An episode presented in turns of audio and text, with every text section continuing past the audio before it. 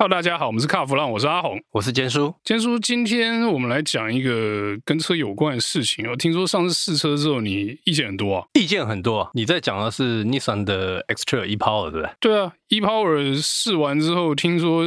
这个你想法蛮多，还跟我讲一大堆。虽然我那天也都没怎么在听，因为平常听你声音听得蛮累的。不是，因为你那天应该是说试车试的，其实那天天气蛮热的，试的有点昏呐、啊。天气我觉得我们先不管啊，我们倒是跟大家讲一下这个 e-Power 开起来的感觉，还有我们的想法。其实我开完之后，我也觉得蛮有趣的。其实很多东西哦，就是在我们试车之前的想象哦，就跟实际开到的感觉其实有蛮大的落差。简单来讲啦，我一直觉得 e-Power 反正就是 hybrid 的车。车子，但是开了之后，实际上的感受之后发现不对，它是电动车，只是它是一个自带发电机的电动车，所以它开起来的感觉基本上它就是一台电动车，好精简啊！哎，我们现在才讲一分钟，你已经把结论讲完，是是这样吗？我应该这么讲啦，它应该是还。保留着这个所谓燃油车的一些特性，为什么这么说？因为它是用那颗引擎在发电嘛，所以你有时候还是会听到，哎，这个引擎在运转。但是它运转的时候，它不像传统燃油车这样，譬如说我们大脚油门的时候，引擎的声浪就会出来。可是它没有，除非它在供电的时候才会有那个声音。这个是我的感觉。阿红，你不要那个表情啦，我觉得你这样怪怪的。我觉得你这样讲，就是大家听着也听不懂你到底在讲什么。我决定先跟大家讲一下这一 power 到底是什么样的架构。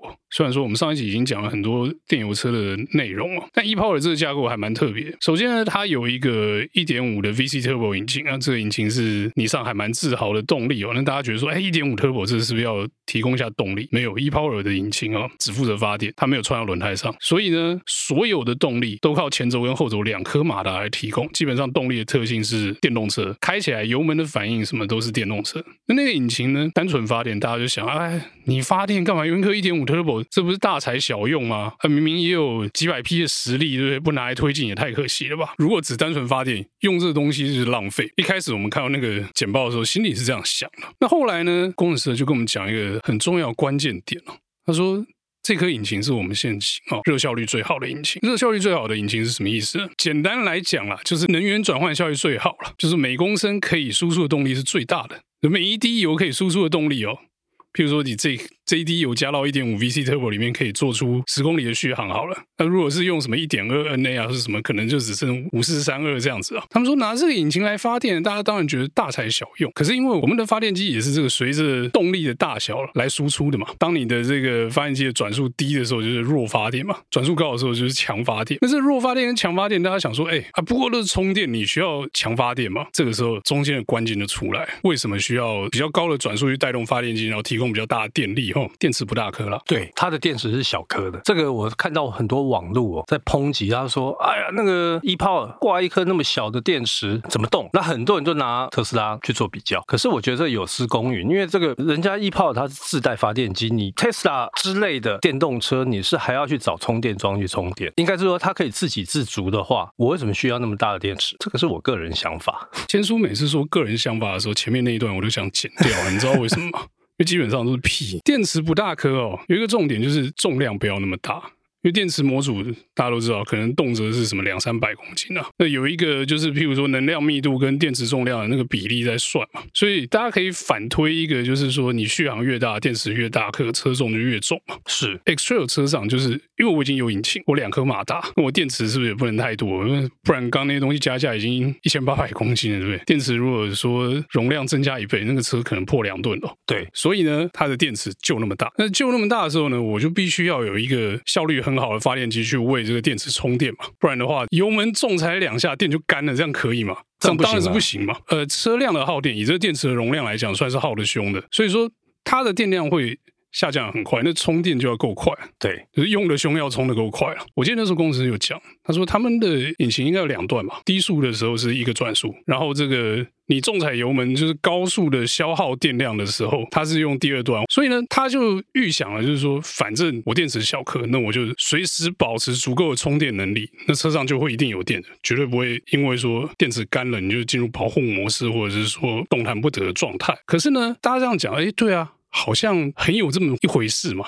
对不对？好像说你上的这个想法很完备，然后这个架构也是 OK。单纯你看 EPO 的时候，你会觉得说这这是 OK 的。可是相对于其他品牌的时候，你会想说，对啊，我如果纯电的时候，我是架构可以简单一点？那如果像 Honda 的那个 eHev 的时候，说我有一颗引擎，我不能还推进，我是不是太浪费了一点？我说，所以啊，像 eHev 它那颗引擎，就是它在高速的时候，它就会介入，它就变成是纯粹的 Hybrid。其实基本上，我觉得这个呃你刚才提到 e have 跟 ePower，其实后来我发现这两个是完全不一样的东西吧？他们的架构。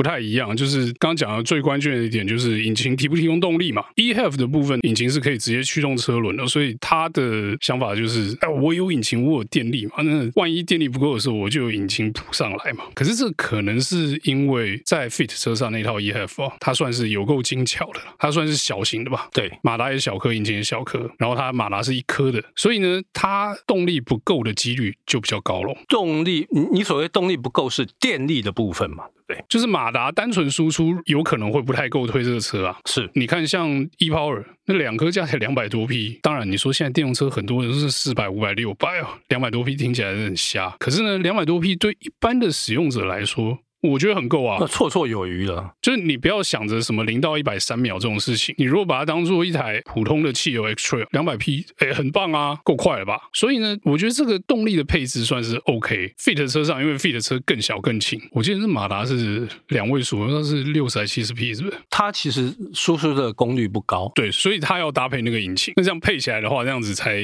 能达到那个电油车能省，然后又够轻量的那个特性。我们之前有提过嘛，节目有提过，就是。ePower 其实它在日本还有那种挂一点二引擎的，那个大小大概比 Fit 再稍微大一点点。它为什么挂这个小的引擎？这个就像刚刚阿红讲，而且听说那颗电池更小颗，所以我觉得是每一种车型它在搭配它的使用及产品特性上面，它会做不一样的调配了。讲到最后，最瞎一点就是它还是油车啊，它还是要加油，对不对？但是它有个好处啊，我不用去找充电桩吧，我家里头不用去装充电桩。这没有比较厉害啊，没有比较厉害。你知道为什么？因为你要去加油站。呃，加油站也还好吧。你如果有一台车可以不用加油、不用充电，那我就给你拍拍手。哦，那真的很厉害。可是问题是现在没有。结局就是你要么充电，要么加油。你现在没有别的选择嘛，对不对？对。那你说，哎，不用去找充电桩，这是优点吗？油车本来就不用找充电桩，这这算什么优点？是。但是呢，因为 X-Trail 有它电力输出的特性，但是你可以去加油。不是，你只能去加油，你不用充电，你只能加油。好啊，你就把它加油的时候当做油车。开车的时候，你享有电动车的特性。这到底是好还是不好？是是一个很棒的解决之道，还是画蛇添足？其实说真的，我这几天一直想，我就觉得好像都是。可是我觉得啦，我是觉得，如果站在使用者这一端的话，我觉得这是一个很好的构想，因为我家里头不用为了要设那个充电桩去跟管委会这边吵。然后你刚才提到嘛，它车重一千八百多，不到两吨，我至少停车塔我停得进去吧，不会被拒绝啊。现在很多电动车机械停车塔它都被拒绝，因为太重了。然后我也不会有所谓。的这种呃里程焦虑的问题，所以我觉得这个是使用端啦、啊。那至于说对这整个环境啊各方面，我觉得一半一半吧，因为它毕竟还是要加油。那我觉得你在回避我的问题，所以你觉得它到底是好还是不好？所以我说就一半一半嘛。如果站在使用者来讲的话，便利性它一定是高过电动车，没有我，所以我说一半一半啊。你说一半一半啊？嗯，好，那我们这期节目就到这边一半结束好了。也 OK 啊，不是啊，你就说难听一点的啦。我今天如果是还要烧油的话，你电动有意义吗？你的燃料烧出去了，你还是在污染空气嘛？管你 VC Turbo 多厉害、多省油，或者是排出来的废气多干净，你还是在烧。那电动车的最大优势，他说啊，我们的电力就是从电网来的嘛。那当然，电网来，你那个电网有可能是燃气，有可能是燃煤，有可能是核能嘛。很多人说啊，什么绿电啊，什么什么什么，现在。绿电都是被那个大厂都已经先买断了，那些风电跟这个潮汐那些东西，大部分都已经被什么护国神山那些买光了。所以一般电网里面充到的电，不好意思，火力还是燃煤的核能。所以你说我充电很干净吗？没没有，不一定。你如果说啊好，不然我们用这个发电量占比来看，我们也有百分之二十左右的在这个再生能源的尖峰发电的时段的时候，可能也有提供百分之二十电网的这个再生能源哦，所以说我有二十趴的电是干净。你这样听起来有比较舒服吗？没有。那所以啊，结局就是电动车你这个电力来源也没有太干净嘛。那你在车上装一颗引擎这样烧，好像也是半斤八两，所以就一半一半嘛。不是一半一半，这 我很讨厌做这种一半一半这种结论，因为这就代表你没有观点嘛。所以它到底是好还是不好？那我觉得这种东西反正就见仁见智嘛，见仁见智跟一半一半是一样的，是这样的，是不是？对。那如果以我我个人的话，我会接受像 E-Power 这样的东西。好，理由是什么？好，理由是什么？因为我的习惯就是加油嘛，啊，加油它就可以带电啊，啊，我不用这边为了找这个充电桩这边头痛。其实我的理由就在这里。所以你愿意不用找充电桩开电动车，但是要缴一点五的排油税跟燃料税？那缴了没关系的，那个我觉得一一点五的还 OK 啦，还过得去啦。然后那个还有油钱，油钱也还好，油钱也还好，对不对？对，也还好。所以哦，听坚叔这样讲，大家就知道了，这个车其实是卖给老人的嘛，你不用改变使用习惯。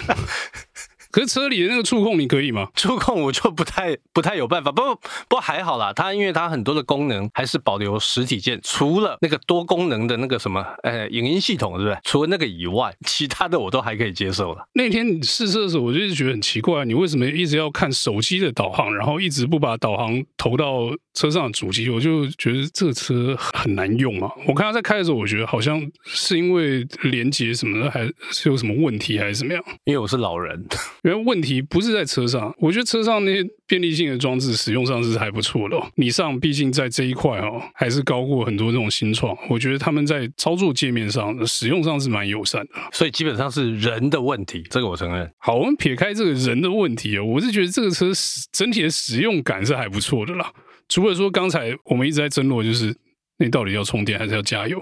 你要缴税，你还是你要节税？你到最核心去想的时候，就是你到底要不要这件事情？你要电油车？还是要纯电车？那电油车协助老人跨过电跟油的门槛，我觉得这或许你上核心想的这件事情是是正确的。你看，坚叔结局是，哎呀，可以。好，那过一阵子，如果充电只要十分钟或者五分钟可以充百分之八十的时候，坚叔可能也可以说充电我可以。好，那我们今天这节目呢，就到这边告一段落，谢谢大家收听，谢谢。